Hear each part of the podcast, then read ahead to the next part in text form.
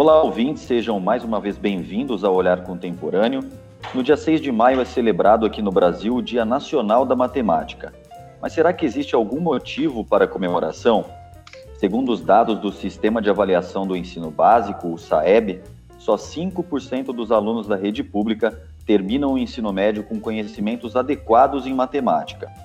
A avaliação realizada em 2019 mostra que os déficits na aprendizagem já eram preocupantes antes da pandemia. Com as dificuldades de acesso ao ensino remoto durante a crise sanitária, a tendência é que os números piorem.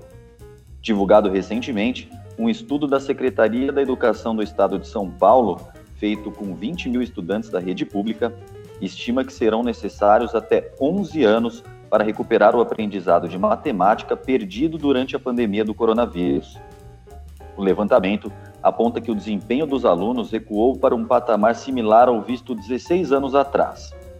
Diante da situação, esse episódio do podcast da PUC Campinas promove um debate sobre os desafios do ensino da matemática no Brasil. Quais são as consequências dessa defasagem para o futuro dos jovens? Somados aos efeitos da pandemia, os problemas podem se multiplicar? Essas e outras questões serão levantadas por mim, Vinícius Purgato, e pela minha colega, a jornalista Adriana Almeida. Nós contamos ainda com a participação do diretor da Faculdade de Matemática da PUC Campinas, Alexandre Monteiro, e da coordenadora do Programa de Pós-Graduação em Educação da Universidade, Maria Auxiliadora Bueno Andrade Megide. Professores, é um prazer ter a presença de vocês aqui. Professor Alexandre, além dos dados já mencionados na abertura, o Brasil está posicionado entre os 10 piores desempenhos do mundo em matemática segundo o Programa Internacional de Avaliação dos Alunos, o mais importante ranking mundial de educação. A que fatores nós podemos atribuir essa colocação tão ruim? Boa tarde, Vinícius. Boa tarde, é, professora Dora, Adriana. Primeiramente, gostaria de agradecer a oportunidade de bater esse papo aqui com vocês. E como você disse aí, Vinícius, né, ah, esse dado, se não nos deixa né, é, apreensivos, né, no mínimo, deve nos deixar bastante preocupados. Né? Cerca de 68% dos estudantes brasileiros com 15 anos, né, segundo uh, o PISA, eles não possuem o nível de proficiência básico de matemática, né, que é considerado aquele nível para ele uh, exercer a cidadania. Né? Então, é um nível de conhecimento de matemática para ele uh, vi viver assim de, de maneira digna na sociedade.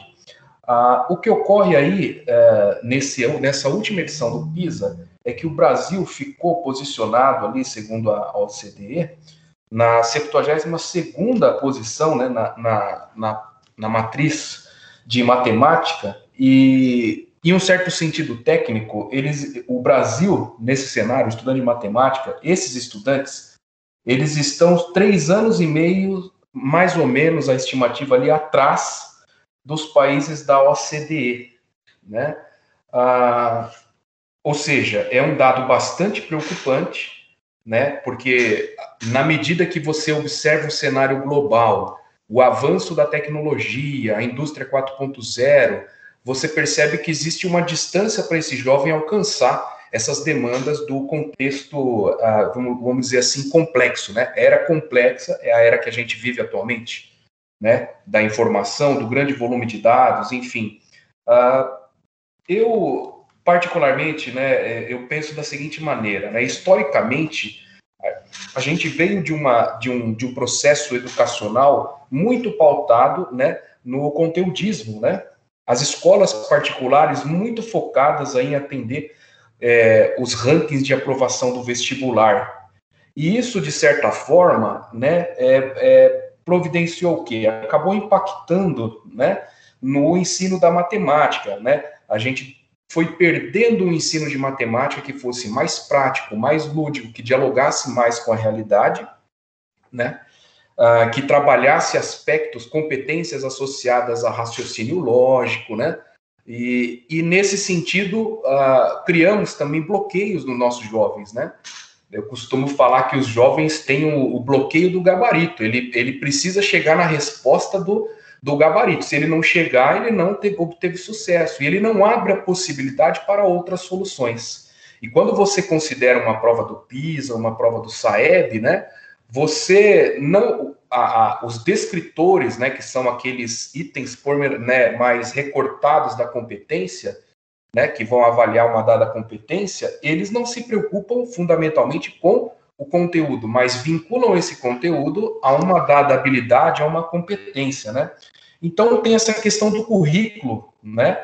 Ah, que faz com que, com que os jovens é, também percam interesse, né, no, né, em estudar matemática, porque às vezes não vem uma aplicação da matemática, né? Então temos esse aspecto, né? Uh, um outro aspecto também que eu acredito que seja responsável né, por esse cenário que a gente tem, e de modo mais acentuado na, nas escolas públicas, é a desigualdade social. Né? Na medida que o jovem ele é, enfrenta dificuldades de cunho social, isso muitas vezes bloqueia ele para as perspectivas, né? né? Perspectiva de trabalho, perspectiva de um projeto de vida. Então, uh, essa é um ponto também. A formação de professores, ela já foi um fator que é, impactou bastante, né? Porque a gente não conseguia atender a demanda. Mas com a, a, a expansão universitária, né? Muitos cursos formaram professores. Hoje você tem cerca de mais de 80% dos professores atuantes, né?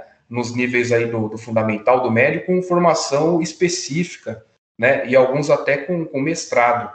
E, de modo geral, Vinícius, eu penso que hoje, né, se nós olharmos esse dado, a gente tem que é, analisar essa questão do currículo, que vem passando por um aperfeiçoamento, a base curricular comum, nacional comum, está sendo toda orientada por, por competências, né? Uh, mas lá atrás a gente realmente está, tá, digamos assim, pagando preço por uma, uma organização curricular que não estava muito alinhada com as demandas do, do, do, contexto atual, tá certo? Então, temos isso, a gestão, capacidade de gestão, porque a gente não pode olhar um, um, um motivo isoladamente. Quando a gente fala lá da desigualdade social, no Espírito Santo também tem, e eles têm um alto índice do IDEB.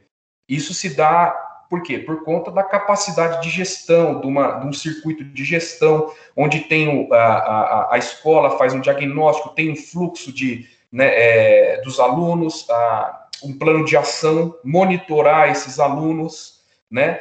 É, e eu penso que uma outra ação também que seria importante para tentar reverter esse cenário seria investir mesmo no ensino integral né? Não é aquele ensino que o cara vai estar tá tendo aula das 8 até as 5 da tarde de matemática e português, né, num caráter disciplinar, mas ele vai estar tá envolvido em projetos que são alinhados com o itinerário formativo, né, de uma área que ele tem interesse, ou seja, essa questão do protagonismo, ela passou a ser mais difundida agora, né, do aluno buscar alguma coisa que tem a ver com o projeto de vida dele, né, um propósito dele. Então, penso que nós temos questões aí, né? É, precisamos ver as boas práticas no Espírito Santo, Ceará, que tem altos índices aí do IDEB, né, no, no score, no, no SAEB, mas precisamos ver a história também. O que a gente pode fazer para tentar reverter esse cenário, tá certo? Acho que de um modo geral, seria isso aí. Eu queria, inclusive, continuar nesse assunto do professor Alexandre, colocando um outro dado para a professora Dora e já uma pergunta. Porque, de acordo com a Organização para a Cooperação e Desenvolvimento Econômico, né, a OCDE, o Brasil gasta 4.500 dólares por ano com cada aluno da rede pública. Esse número não corresponde nem à metade do investimento médio dos países membros da organização. Então, professora, de maneira geral, os problemas no Brasil estão sim associados a esse montante investido, ou a gente também pode considerar outros aspectos? Bom, primeiramente queria cumprimentar vocês, Adriana e Vinícius, agradecer o convite, cumprimentar também o professor Alexandre, colega nosso aqui da universidade, diretor da Faculdade de Matemática. É um prazer estar com vocês e, sobretudo, para conversar sobre um assunto que a mim é muito caro. É, eu também sou professora de matemática, fui professora de matemática do ensino básico por 27 anos então tenho aí assim alguma alguma experiência e uma visão assim bem bem na, no espaço onde a, a, matemática precisa ser desenvolvida, né? Então, aí, voltando à sua pergunta, Adriana, é, não dá para a gente é, destacar o desnível que tem que existir quando se gasta menos da metade do que normalmente é gasto. Então, se nós pensarmos num país que gasta 10 mil dólares por ano com cada aluno, e pensando pouco, porque há países que gastam para além disso, né? E nós aqui gastamos apenas 4.500 dólares, não dá para você ter um, um, nível de equiparação. Então, eh, não só em matemática, mas em, em todas as disciplinas, isso vai gerar um problema, é, um, uma defasagem muito grande para os alunos. Então, assim, o fator econômico é primordial. Em qualquer circunstância, a gente sabe que o que se realiza com uma quantia é diferente do que se realiza com metade dela. Até numa simples compra que a gente vai fazer para nossa casa, se eu tenho um valor eu, ou eu tenho a metade dele, isso fica bem, bem diferente. Mas é, o que o problema nosso aqui, né, pensando na nossa realidade do, do Brasil, é que é o valor que é dado, né, a, a importância que é dada para a educação. E, e, a gente tem uma, uma oratória bonita, né? Todo mundo diz que a educação é primordial. Mas quando a gente vai ver mesmo nos, nos insumos que são dedicados a ela, na atenção que, se é, que é dada a, a, aos gritos dos professores, né? É, já não são nem solicitações, aos gritos dos professores, aos espaços das escolas públicas, você percebe que essa, essa valorização fica mesmo só em nível do discurso. E uma outra questão muito importante se insere na relação, eh, em relação à formação de professores. Né? Uh, a gente sabe que as condições eh, de formação, elas não são as mais, as mais prudentes, né? Então, um, um exemplo claro, se você for pegar os, os cursos de ensino à distância e de maneira sucateada, né? Eu costumo brincar que nós temos cursos de, de, de, de ensino de, de, educação à distância, cursos de graduação, de R$ 1,99, quer dizer, qualquer pessoa pagando qualquer coisa, depois de algum tempo, sai com um diploma de professor. É, e quem faz, faz ensino sério, né, formação séria de professores, como é o caso da PUC, nas diferentes áreas, percebe que isso não pode ser feito de qualquer jeito, mas a legislação permite. Então, você não dá um, uma, uma é, um espaço verdadeiro e bom para a formação de professores. Por outro lado, é, o que, que fica na outra ponta? Eu entro para fazer um curso de formação de professores, me dedico, faço um excelente curso, né, dentro de uma boa universidade. Quando eu finalizo, depois de ter é, desprendido uma energia enorme, eu vou para o outro lado e não tenho nem o sustento para minha família como recompensa. Então, é, isso, é, isso é complicado. E aí, com relação ainda a, esse, a esses gastos econômicos aí, que são é, feitos né, para as escolas, para, os espaços escolares, é, são, são gastos mal, mal geridos, né? Então, existe uma política aí que diz assim, bom, nós vamos agora instalar lousas digitais em todas as escolas. Eu tenho uma, uma orientanda de mestrado que trabalha numa escola da rede pública de Campinas, voltando agora da, nesse início aqui de, de retorno às aulas presenciais, tem louça digital em todas as salas, só que rede de internet tem só na secretaria. Então, assim, é, o professor não, não, não, aprendeu a trabalhar com essa lousa, não foi treinado para isso, e não adianta você dizer que ele deveria saber, porque deveria saber a partir do quê, né? De onde? E aí tem o recurso, um recurso caro, então foi gasto um dinheiro considerável, mas não tem o, o, o, o subsídio para isso. Eu já entrei em escola que tinha um, um laboratório de informática com 20 computadores fechados nas caixas. E aí eu perguntei para a gestora por que, que os computadores estavam ali dessa maneira. Ela falou que os técnicos não tinham ido instalar e esses computadores já estavam lá há mais de um ano. E a gente sabe que esse tipo de, de, de maquinário rapidinho fica obsoleto, né? O que é bem importante agora, que nós estamos conversando aqui nesse, nesse abril de 2021, E em 22 já vai ter uma, já vai estar tá uma tecnologia superada. Então, as, os gastos são feitos sem uma devida organização. Não se escuta as pessoas que de verdade deveriam ser ouvidas, né, para poder é, é, fazer o gasto correto na hora certa.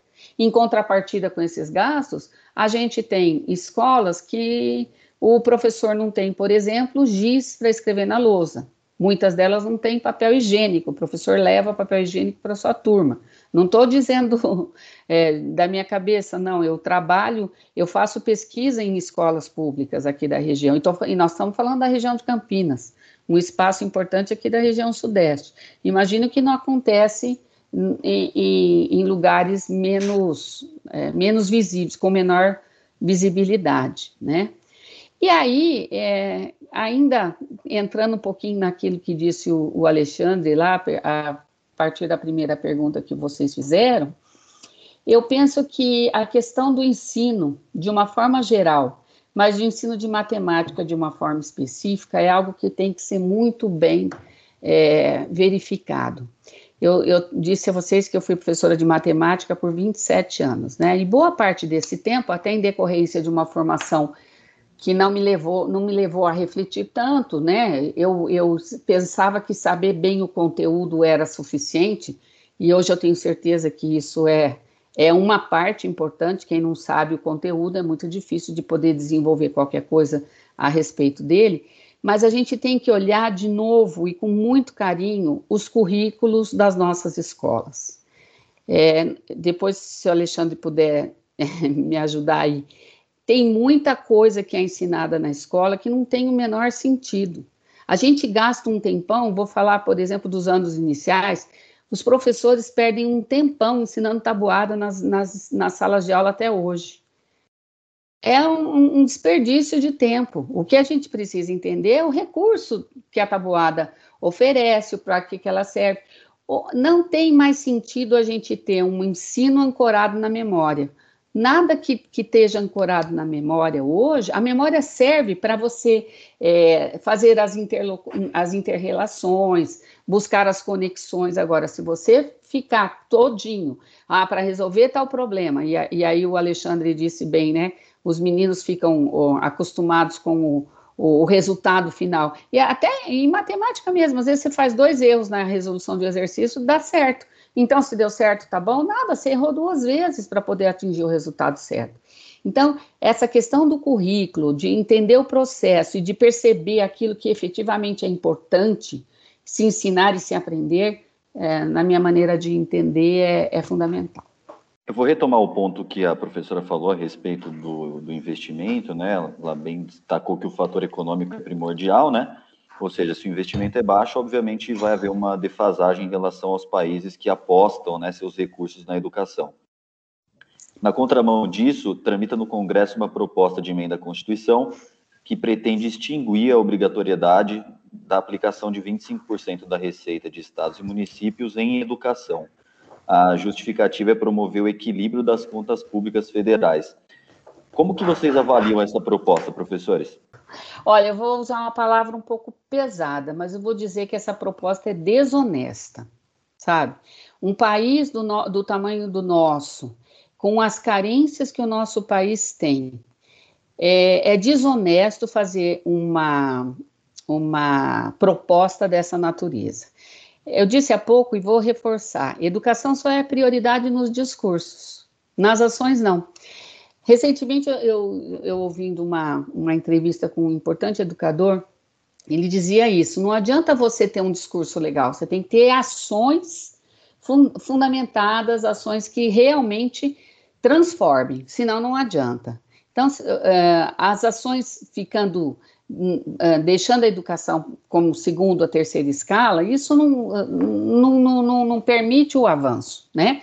Quando se quer promover a, a educação de verdade, é, ela, ela precisa de insumo, precisa de dinheiro. Então, veja, ultimamente a gente tem ouvido, ah, a educação é prioridade, por isso tem que retornar às aulas. Ora, todos nós, ninguém é mais a favor do retorno às aulas do que eu, desde que em condições sanitárias adequadas, todo mundo vacinado, todo mundo em segurança. Sem antes disso, é, fazer o que na escola? Veicular é, doença, não é? Então, veja, qual é a quanti... Nós temos garantia de, das questões que vão ser necessárias ali na escola? Bom, o equilíbrio das contas, então, ele deve preservar o equilíbrio da sociedade. O que, que é fundamental numa sociedade? Eu penso que é educação e saúde. A, a segurança é importante? É, mas a segurança ela vem por acréscimo.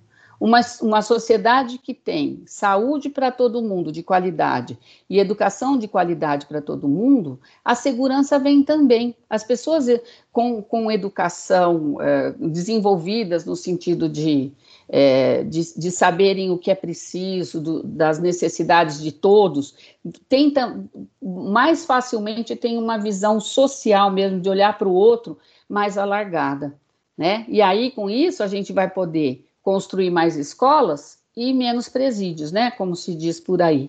Então, precisamos de, dessa higienização honesta dos gastos públicos.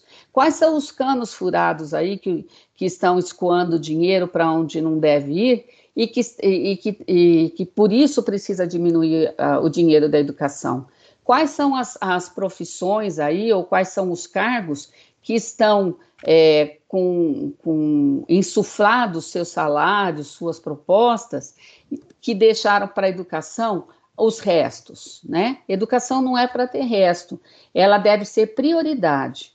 Prioridade naquilo que se quando se quer uma sociedade justa, desenvolvida e com capacidade de ter um espaço adequado, com, com alimento, com, com saúde, com educação para todo mundo. Eu vejo também né, essa emenda como um agravamento da situação. Né? Acho que a gente já vivencia um, um problema sistêmico de, de má gestão dos recursos para a educação, né? E, e aí você é, flexibilizar né, essa obrigatoriedade do, do, do investimento do, de um quarto das receitas dos estados e dos municípios, isso de alguma maneira é, compromete aí a, a, as perspectivas dos planos de ação, né, é, das, da, dos objetivos previstos aí no Plano Nacional de Educação e das próprias exigências que o mundo do trabalho impõe, né? Porque quando você ah, fala, né, quando a gente vai pensar, a gente recorre a esses índices, né, para medir a nossa mão de obra qualificada, né, e, e, a gente vê que o Brasil há um déficit significativo, né, com base nos, nos, nos índices tal das provas, uh, qual que é a perspectiva desse jovem, né, de alcançar as competências para atuar no mundo da, da indústria 4.0, né? a gente precisa ter infraestrutura, conforme como bem mencionou a professora Dora, a internet hoje é essencial, né? A internet nas escolas, o acesso, não é só o acesso à internet, é ter uh, é, é, banda, né? Então é, é, assim, é ter lá 100 mega é, para a gente poder desenvolver projetos, né? Com com, com Arduino na, na linha da robótica educacional, para a gente fazer com que o nosso ensino integral ele seja é, um ensino que o aluno né, ele encontre ali o propósito dele, né, o projeto de vida dele, ele construa. Isso requer investimento, né? Uh, então, fazer vista grossa para essa questão e achar que, uh, né, que, que, é um, que, que esses recursos precisam ser é, bem é, balizados e redirecionados, é, significa que a educação passa de ser um dos itens de prioridade no país, né? Nós somos um país subdesenvolvido, temos enormes é, discrepâncias e incongruências para resolver, né? Mas é um ponto central que já foi objeto de aposta por países que, né, que estavam ali, né, numa situação de dificuldade, né, mas encontraram ali a oportunidade para investir na educação e hoje são referência, exemplo da Coreia, né? A Finlândia que fez um excelente investimento na educação e hoje colhe os frutos dessa, né? Que, que tem uma, uma educação é, com equidade, com qualidade, a gente está indo na contramão se a gente deixa de investir né, na educação. Tá? Então, bem como mencionou a professora Dora, é essencial que nós tenhamos aí uma saúde de qualidade, sobretudo no cenário na qual nós estamos né, inseridos atualmente, mas a educação ela é chave, né? Veja aí os desafios que foram colocados né, para nós nesse cenário de pandemia, quantas pessoas foram prejudicadas, quantos jovens né, foram prejudicados por não terem acesso à, à internet, né? Então, é, como é que você vai cobrar do aluno a, a, o cumprimento das atividades remotas se ele não tem um acesso a um computador, né? Se porventura ele acessar pelo celular, ele não tem um, um, uma, uma renda que possibilite ele arcar com os custos dos dados, né? Do, do, do 3G, né? Os dados de, de celular dele. Ou seja, a, se a gente com, compromete mais ainda esse, esse investimento, né? Como é que a gente vai fazer a transição para esse novo normal, né? É muito preocupante, como você colocou no começo, né? Há, há, estudos aí que preveem que o país vai ficar 11 anos atrasados. Qual vai ser essa mão de obra? Né? Qual é a perspectiva de, de emprego para essas pessoas?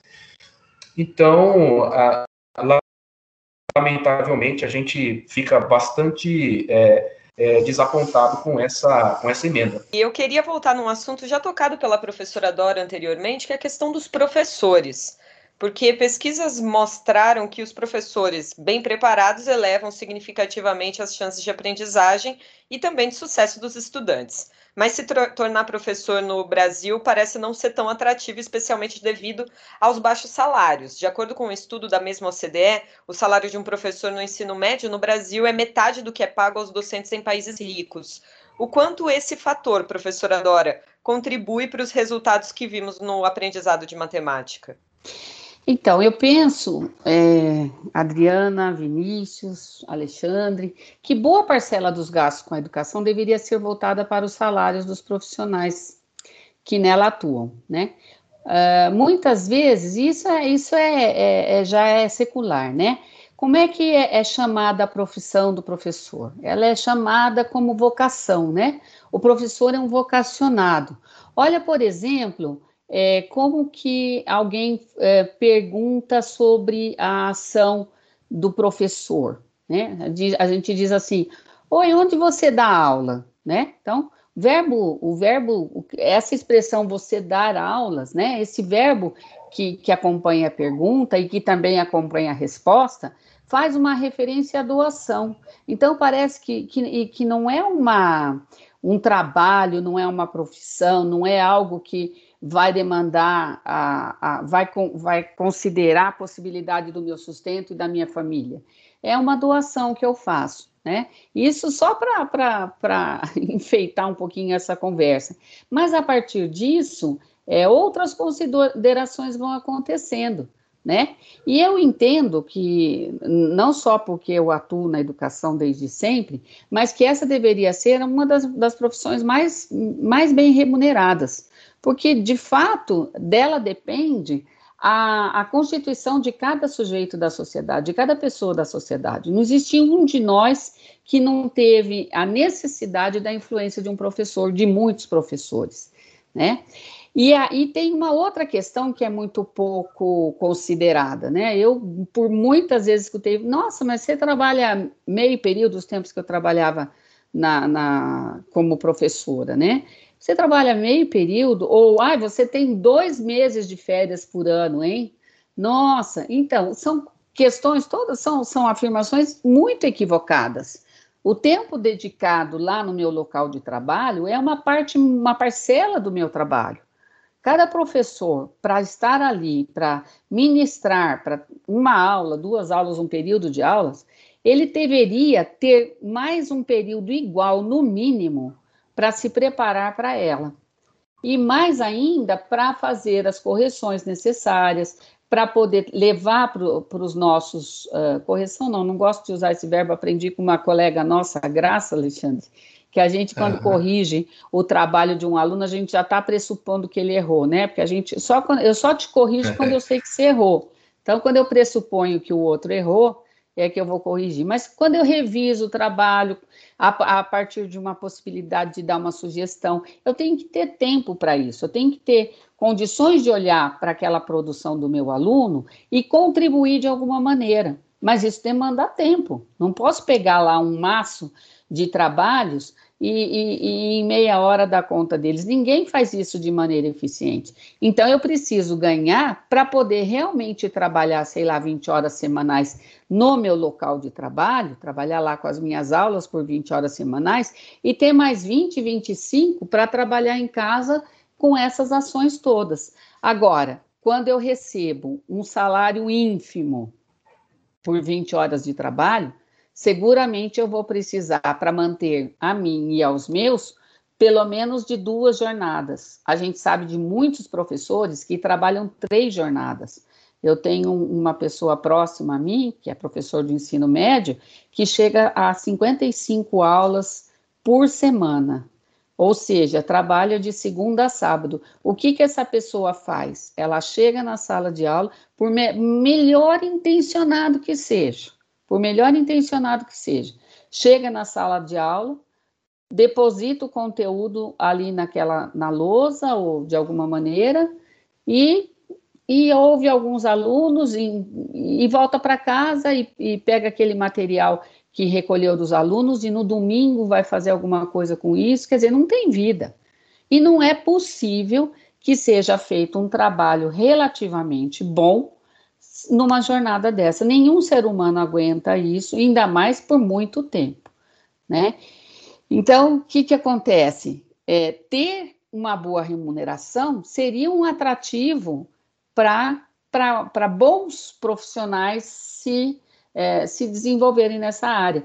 Quantas vezes as famílias não, não desestimulam, né? Eu trabalho também com curso de pedagogia e uma das coisas que eu pergunto pro, em geral são as meninas, né? As moças e as mulheres que, que fazem curso de pedagogia. Temos também alguns rapazes, mas é, é num, num número bem, bem pequeno. Mas eu pergunto, o é, que, que aconteceu quando você disse lá na sua casa que você ia fazer pedagogia? Olha, de 70% a 80% delas são desestimuladas. Mas você vai. E, e, outra, e ainda tem mais, às vezes os próprios parceiros, quando essas, essas professoras de informação vão para as escolas para fazerem seus estágios, a, a professora que já está lá na escola fala para ela: Nossa, mas você está se formando para professora, dá uma olhada nisso aqui que a gente. Olha o que nós vivemos aqui, jornada dupla, tripla. Aproveita enquanto é tempo, procura outra coisa para fazer. Então, assim, é, é, tudo bem, eu acho que não é, não é só o salário, né, que, que, que, é importante, mas o salário também é, porque a gente não, não vive de, de, é, de vocação, né, os vocacionados, eles precisam de algum jeito se manter também é, é, com, com, uma situação financeira mínima aí para poder comer, dormir, morar, passear de vez em quando, fazer algumas coisas. Então, sem um salário atrativo, é, vai ser também é muito difícil que a gente possa mudar o panorama da educação no Brasil. E professor Alexandre, é, falando ainda sobre esse papel do professor, né, que tipo de abordagem poderia ser aplicada, é, além das aulas expositivas, né, para tornar o, o ensino da matemática mais atraente aos jovens, né? A tecnologia aplicada à educação tem se provado eficaz nos últimos anos. O senhor citou agora há pouco a robótica educacional, né? É, esse também pode ser um caminho, o senhor acha? É, olha só, Vinícius, essa é uma questão que a gente que vem sendo é, objeto de debate por muito tempo, né? Assim, ah, por que, que os alunos não se sentem estimulados por estudar matemática, né? Ah, porque quando você olha para a, o conteúdo, é o mesmo que é ensinado na Europa, na Coreia, e por que, que o, os jovens lá têm mais interesse e tal. Ah, isso está associado, logicamente, à cultura escolar. Né? Quando você vai para países né, é, mais desenvolvidos e que tiveram esse investimento, né, investimento, né, dinheiro, recurso, a né, é, valorização né, da, da do, do, profissional, né, é, você teve ali o, o, desenvolvimento de uma cultura escolar. tá certo? Então, Portugal, ah, é, eles trabalham com muitos eventos científicos, com Olimpíadas, eles trabalham com ah, é, seminários, sabe, né? É muito comum lá em Portugal você estar tá no shopping e de repente você vai na FINAC de, de Portugal e você vai ter lá uma palestra com o, o, professor do Instituto de Matemática que vai falar sobre o jogo de bilhar e a teoria do caos. Então, ou seja, isso passa a ser apropriado pela, pela população, essa cultura escolar. O nosso país, historicamente, né, pelo próprio processo né, de formação da nossa sociedade brasileira, né, a, a, cultura escolar ela não foi valorizada. Né, em determinados marcos né, é, políticos aí, né, houve de fato uma, certas ações que impossibilitaram que pessoas tivessem acesso à educação, né? A partir da, da Constituinte de 88, ela passa a ser universal. Né? Você vê, é recente, né? Eu lembro que eu tinha eu tinha oito anos. Então, nós temos esse atraso, logicamente, né?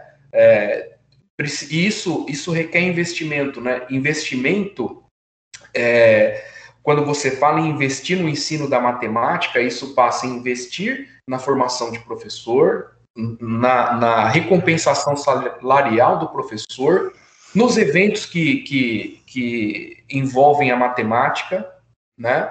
Então, veja a dicotomia que nós temos no nosso país, né? Nós temos a, a matemática, a pesquisa científica em matemática, ela é muito valorizada lá fora, né? Então, a matemática é, de nível superior, da pesquisa, é, ela, é, ela é altamente relevante e bem posicionada no cenário né, da comunidade científica. Tanto que nós temos um medalha Fields, que é o Arthur Ávila. E quando você vai para o ensino básico, né, para a educação básica, é, a gente tem exatamente o contrário, né? É, o desempenho dos estudantes muito aquém né, do que se considera como nível é, elementar né, de conhecimento em matemática.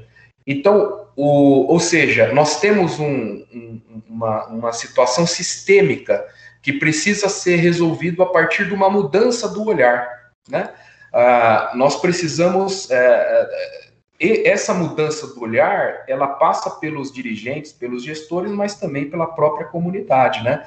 É, é a questão da cultura. Né? Você vê, o nosso, o nosso país ele, é, ele tem uma cultura fortíssima do, do, do futebol, né?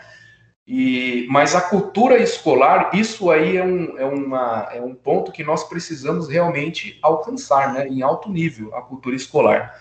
É, de todo modo, o que a gente tem observado é que essas ações que engajam os jovens, né, em competições colaborativas, né, os hackathons, em que eles são desafiados, né, então os jovens são desafiados, são colocados para né, trabalhar a criatividade, isso de fato rompe, de certa forma, com aquele estudo disciplinar cartesiano e faz com que eles se movimentem e se motivem. Então, trabalhar a motivação é fundamental, mas a gente precisa, nós não podemos atuar no efeito, mas a gente tem que ir lá na causa e é, trabalhar na causa, né? Por que, que né, os alunos estão desmotivados? É a questão do currículo, é a questão da valorização do professor.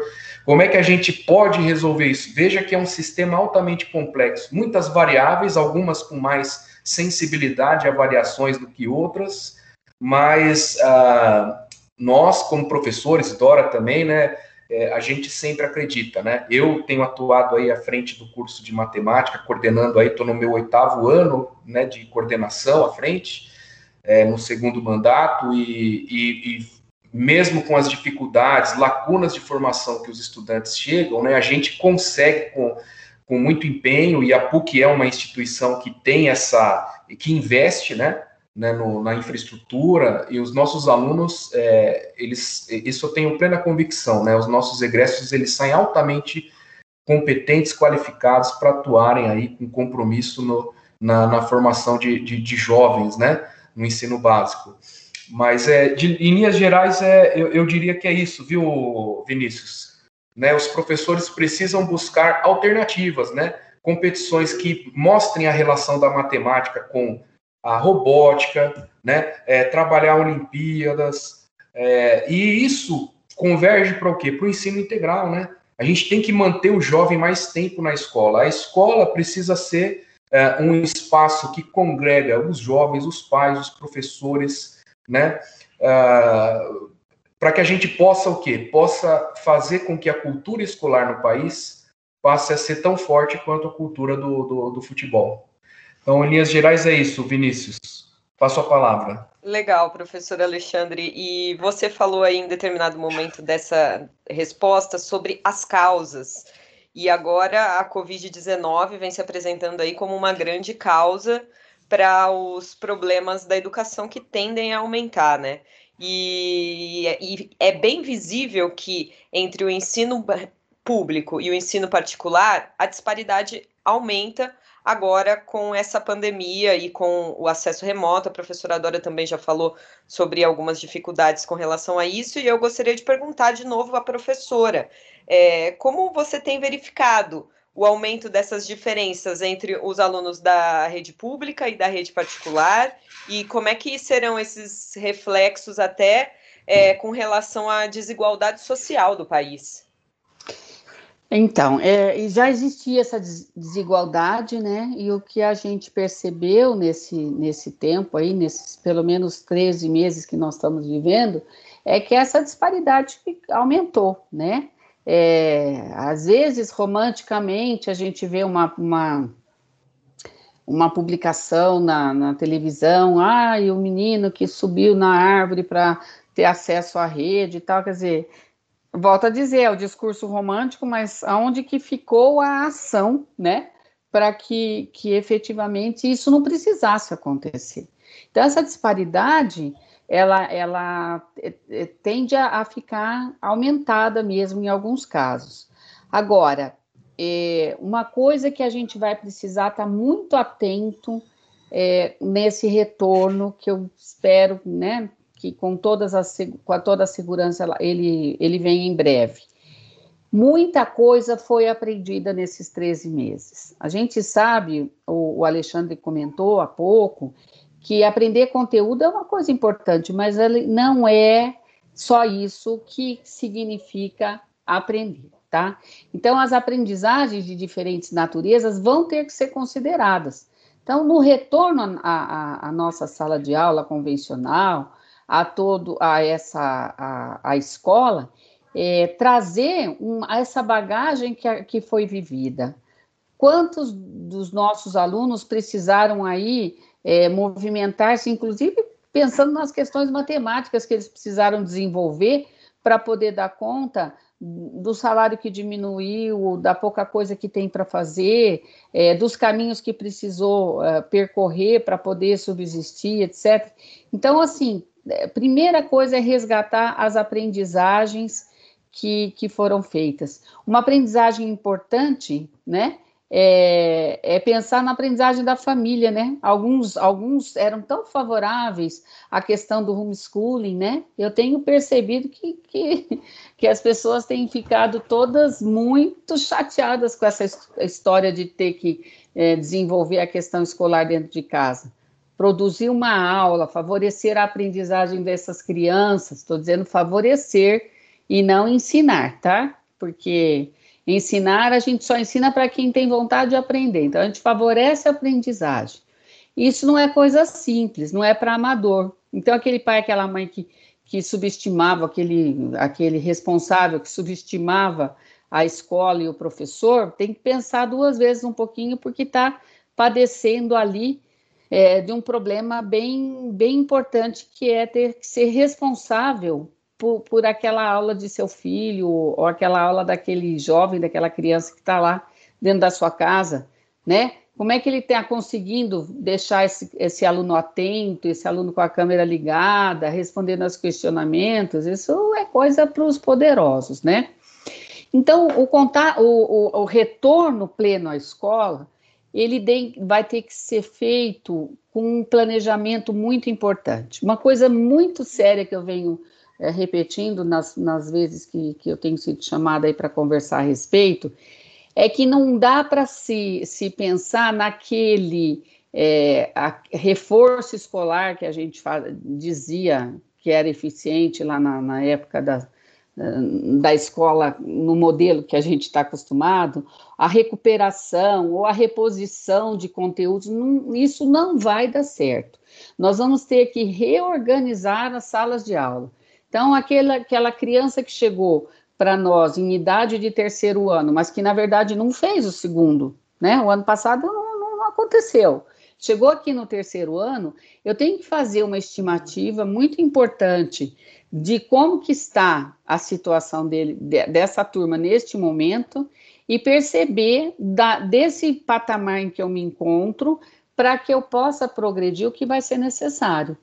Então, não é simplesmente falar, ah, não, não, não aprendeu o conteúdo A, B e C, e agora esse ano eu tenho D e F, eu vou dar do A ao F. Não, nem pensar, isso não pode existir é pegar, de novo eu falo, selecionar os conteúdos. Tem muita coisa que a escola é, traz para dentro da sala de aula que não tem necessidade de acontecer. Vamos, ver, vamos pensar naquilo que é, é, é eficiente, que é desafiador e, e, nas estratégias. As estratégias são, na verdade, a, a força da, da, da questão né? É, alguns dos recursos que a gente tem usado, e aí por aí, por exemplo, as Olimpíadas de Matemática, né, que muita gente a, a, a considera isso uma, uma, ação importante, e eu, e eu vejo que tem lá também a sua importância, mas ela é feita para aqueles que já são, é, já são interessados pela área. O que a gente vai precisar voltar o nosso olhar é para aqueles que estão sem interesse.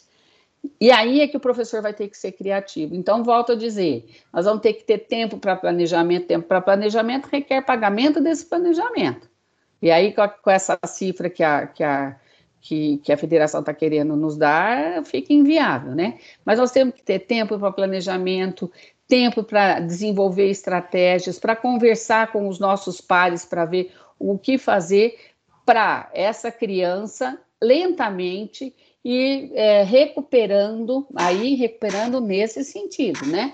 O tempo perdido. E eu não, não, vejo, eu não tenho essa, essa, essa visão que nós vamos levar esses, esse tempo enorme aí que, que algumas promessas estão dizendo. Acho que se a gente conseguir voltar para o olhar efetivo para o nosso aluno, para as nossas turmas, verificar em que patamar estão e para onde queremos chegar, um olhar bem positivo para o futuro, eu acho que isso pode ser feito. Mas vamos ter que cuidar do que é educação e, e em qual lugar a gente quer colocá-la nessa, nesse universo nosso aqui, que é o Brasil. E falando especificamente da matemática, né, que tipo de prejuízo, professores, vocês enxergam que um aluno com conhecimento insuficiente na disciplina pode ter né, na continuidade dos seus estudos e também na vida profissional, né, principalmente nesse momento de transição para a indústria 4.0, que o professor Alexandre já citou, né, do crescimento da ciência de dados e tudo mais? É, olha, eu acho que a, quando a gente pensa no ensino da matemática, tá, é, você tem que pensar em, em, elevar o aluno a um estágio de emancipação, né?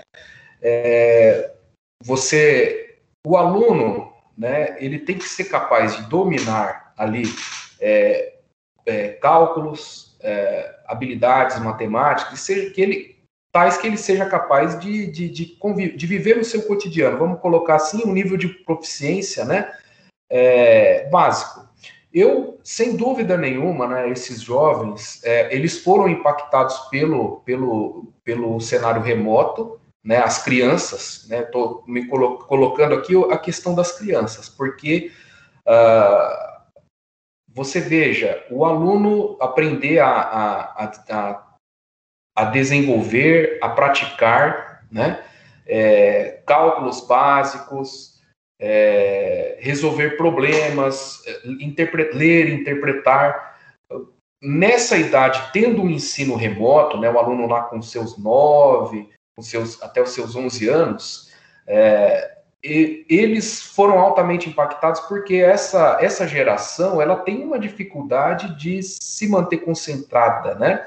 Por conta das, dos vários estímulos que eles são é, que, que eles são estimulados ao longo do, do dia, né? As informações, então é uh, ficou muito mais fácil se acessar uma, um, um conteúdo pelo celular, pela TV, né? é, jogos, videogames, esse fácil acesso a tudo isso daí fez com que eles tivessem alta capacidade de, de, de né, vamos dizer, uh, uma, uma facilidade de dispersão. E o que a gente observou, né, é, nesse período que nós tivemos, é que realmente, assim, é, os pais não estavam preparados, né, para desenvolver ali talvez uma, uma situação de rotina, né, porque precisa, né, num, numa, num cenário de, de isolamento, é fundamental ele ter, ter uma rotina, uma sistematização das atividades, né, precisa estar emocionalmente também preparado para a situação, né, e a gente foi pego aí é, no solavanco, né, tanto os professores quanto os alunos, então eu entendo que é, a minha maior preocupação, né, é, nem é com relação ao do 4.0, né? Eles vão, eles, essa educação do 4.0, porque uh, eles vão alcançar, né? Aqueles que estão já, é, os alunos da universidade, né? Os alunos com que têm mais do que 18 anos, eles já têm de certa forma, né? O pressupõe que se tem uma autonomia inerente. Né, olha, eu tenho que estudar, então eu vou focar aqui, vou ter um espaço reservado, vou fazer os exercícios, vou assistir as aulas gravadas, é, de um modo geral, pelo que eu pude acompanhar no curso de matemática, o fator que mais impactou foi o fator psicológico, né, do fato de você não poder se relacionar com os colegas, não, não é, passar pelos ambientes de convivências do, né, da, da escola, da universidade. Ah, agora, o, o, o, então, o estudante de, da, da, graduação, ele, ele já consegue ter um pouco mais de facilidade e autonomia para gerenciar isso. As crianças já não. Os pais também, de um modo geral, não estavam preparados para isso. Então, como é que vai ficar essa lacuna de formação? Porque a matemática, ela é uma bola de neve. Se você tem uma lacuna numa, num conhecimento, numa habilidade estruturante, isso ele é estendido e você não consegue acompanhar direito o que vem depois. Por isso a importância que do que a Dora colocou dos professores fazerem né, uma síntese, né? Olha, eu vou primeiro fazer uma seleção daqueles conteúdos-chave, daquelas habilidades-chave, falar, isso ele precisa saber. Independente do nível tal, ah, ele estava no segundo, foi para o terceiro, né, tal, mas eles precisam fazer essa seleção, correto? Fala, não, isso o cara tem que saber e, e, e esse planejamento é muito importante, né? Então, o impacto é grande. Nós não conseguimos dimensionar também não acho que seja de 11 anos aí o, né, o, a, a, a distância, né, a discrepância, tá? Mas o que me preocupa mais é, é essa formação é, inicial, tá certo? Estruturante na criança. Esse daí é o, é o que eu acho que é, é preciso ter muito é, sabedoria, né, é, cuidado nesse planejamento que vai ser feito com vistas ao novo normal. Uma última pergunta aqui, a professora Dora, com relação ao futuro, né? O que, que pode ter, é, ser feito em termos de políticas públicas para melhorar o cenário? E nesse contexto aí pós-Covid, que já debatemos um pouco, quais ações aí para mitigar os efeitos da pandemia? É, então, eu volto, vou insistir num ponto que eu disse já anteriormente. É, du duas coisas são essenciais. Então, fortalecer os recursos materiais das escolas. É, há escolas que são espaços que ninguém de nós quer entrar.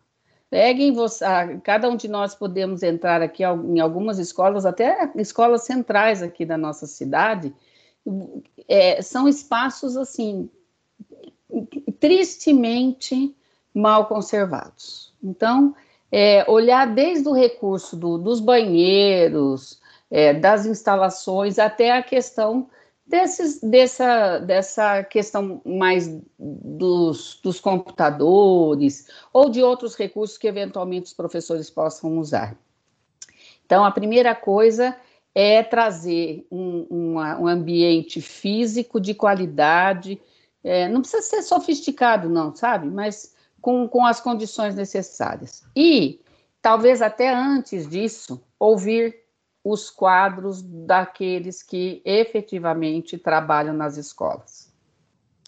Eu tenho visto, e aqui e o nosso governo tá, tem sido primoroso nisso, né? Trazer para ser os cabeças de chave aí da educação pessoas que têm pouquíssimo convívio, pouquíssimo conexão com a educação. Então é difícil. Como é que a gente bom põe para decidir uma área pessoas que são alheias a ela. Então, assim, eu penso que, sobretudo nesse retorno, nós vamos precisar ouvir os professores, ouvir os gestores, é, buscando perceber o que, que definitivamente vai ser preciso para que essas crianças sejam acolhidas, sejam respeitadas com todos é, esses flagelos que eles viveram.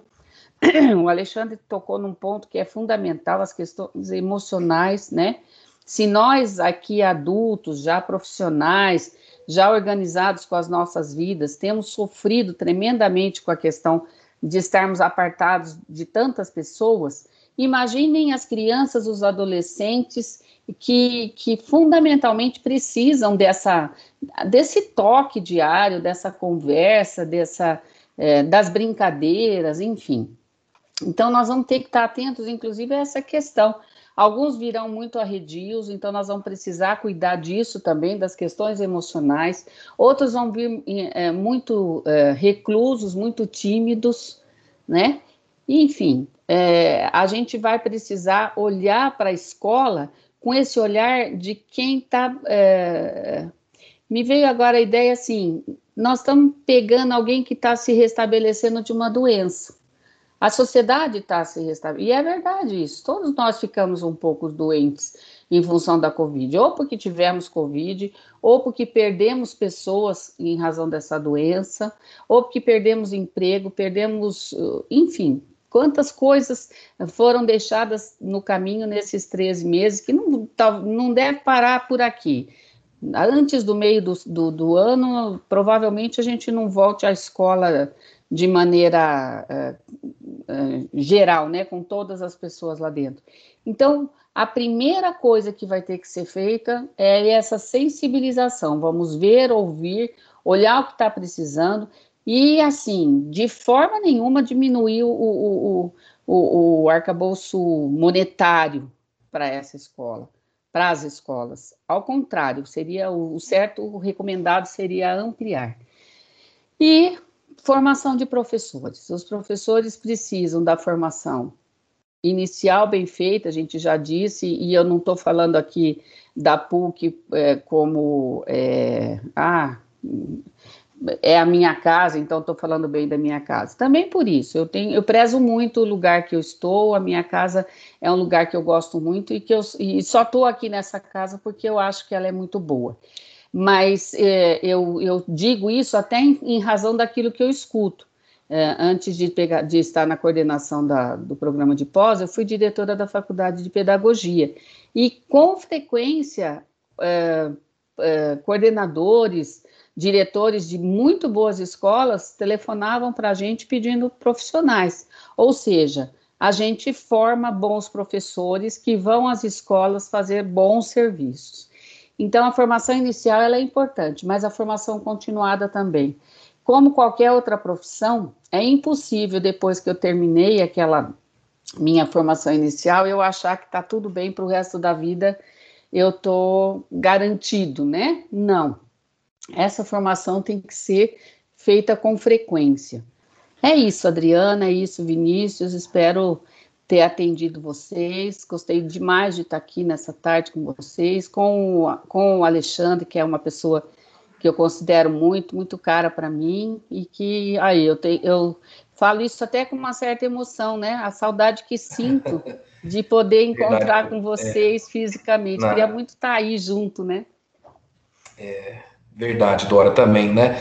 É, estimo muito você, prezo muito, você sabe o quanto eu. Uh, eu isso não só eu, né, todos os colegas da, da, nossa faculdade, a época que você era supervisor de estágio e trabalhou na faculdade de matemática, todos nós admiramos o trabalho que você faz e, e não é à toa que a, a faculdade de educação, a, a, o curso de pedagogia, ele tem a, a notoriedade que tem é, é, é, hoje. E também como colegas também, né, assim, em tantos eventos que nós participamos, né, dividimos lá momentos na, no conselho universitário, realmente faz muita falta ter esse contato humano, né? A gente precisa ter essa, essa relação né, de olhar, é, é onde nós nos conectamos, né?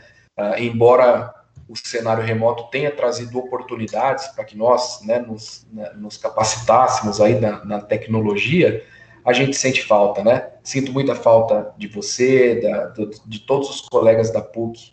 E é, deixo aqui meu agradecimento, Vinícius, pela oportunidade, Adriana. Contem sempre com a gente é, para o que vocês precisarem, tá bom? Imagina, professores, nós é que agradecemos, né, os ouvintes também aí pela aula que nós recebemos hoje. Espero que essa discussão sirva de referência aí para os estudantes, docentes, poder público, toda a sociedade, né, para que a gente possa juntos é, transformar a realidade da educação do nosso país, né. É, a gente já vai chegando ao final. É, eu convido todos os ouvintes, aos quais já agradeço pela companhia nesse episódio, a acompanhar outras produções do Olhar Contemporâneo que estão disponíveis nas principais plataformas de áudio e no site puc-campinas.edu.br barra podcast. Comentários e sugestões podem ser enviados para o nosso e-mail podcast.puc, Antes de terminar, vocês ficam com o quadro Dicas do Olhar. Um abraço.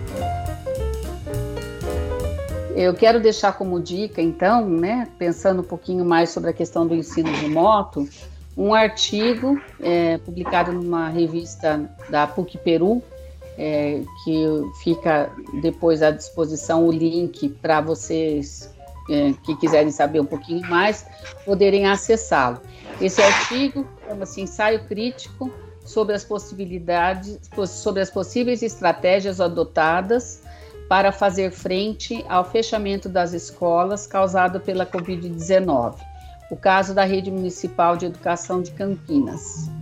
Ele, esse artigo ele vai falar é, sobre a questão é, legal, né, e, e, da educação básica brasileira em relação ao ensino à distância e à educação à distância e os dilemas verificados no âmbito aqui de Campinas nesses tempos de pandemia.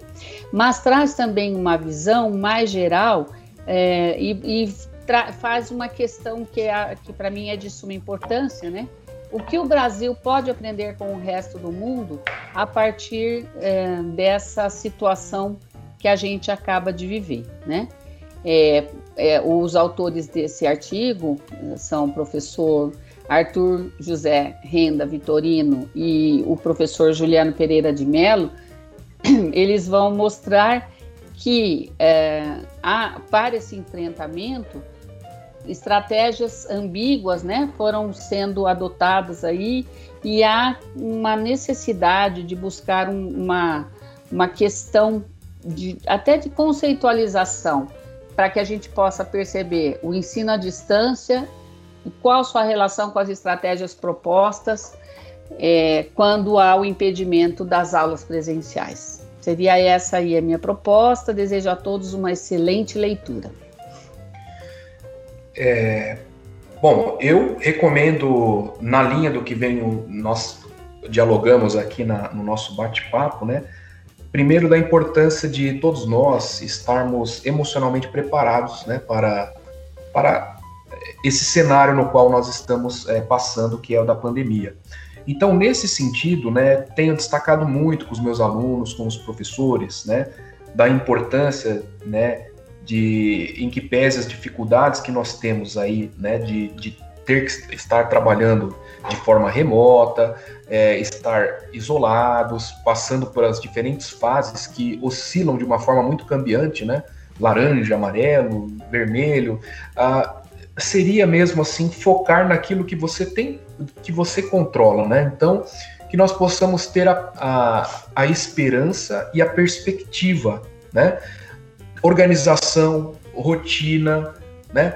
Então, um livro que me ajudou muito nesse período de, de pandemia foi o, vi, o, livro do Viktor Frankl, Em Busca de Sentido, tá? É uma dica que eu dou para todos que estão na, na, área de educação. Nós tivemos, né, alunos que tiveram dificuldades de, de cunho psicológico, professores. É um livro fantástico, tá? Essa é a primeira dica de leitura que eu dou. E o segundo, que já vai na linha da gente se preparar para esse é, cenário do novo normal, porque nada vai ser como antes, né? Essa transição nossa para as aulas presenciais e isso tem sido muito discutido, muito debatido, e acho que é uma ideia que, que começa a ser mais difundida, de que o ensino ele vai ter um formato híbrido, né? A escola, ela é um espaço de ensino, mas vai ser um espaço de experiência, né? Até porque nós não vamos poder voltar com todo o contingente de alunos, né? Que a gente tem usualmente numa sala, né? Por conta dos protocolos, tudo isso vai ser feito um processo de transição. Então, nesse sentido, né? E, e aí seria mais direcionado mesmo a, a, a, gestores, tá? Né, gestores, pessoas que vão trabalhar com formação de professores, o livro A Universidade Inovadora, do Clayton Christensen e do Henry, er, e, do Henry Eyring, o autor de Inovação na Sala de Aula. Então o livro chama-se A Universidade Inovadora, mudando o DNA do ensino superior de fora para dentro. Né? Ah, é um livro que vai trazer assim é, um panorama histórico, né, das principais universidades né, do, do né, da Europa, da, da, da Inglaterra, uh, que tiveram que se ajustar ao ensino EAD, quais foram as dificuldades e, e quais foram os desafios, né? E aponta também caminhos para um, um, um, cenário do qual nós não vamos conseguir, uh, nós estaremos condicionados, né? A gente vai incorporar a, a elementos do ensino à distância, né? Nós não vamos substituir, logicamente, mas o que vai ocorrer, muito naturalmente, é uma convergência, né? de estratégias de ensino, de metodologias do ensino presencial com as estratégias e metodologias do ensino à distância, coisa que a, da qual nós já estamos experimentando. Então, essa é a dica e novamente agradeço muito a oportunidade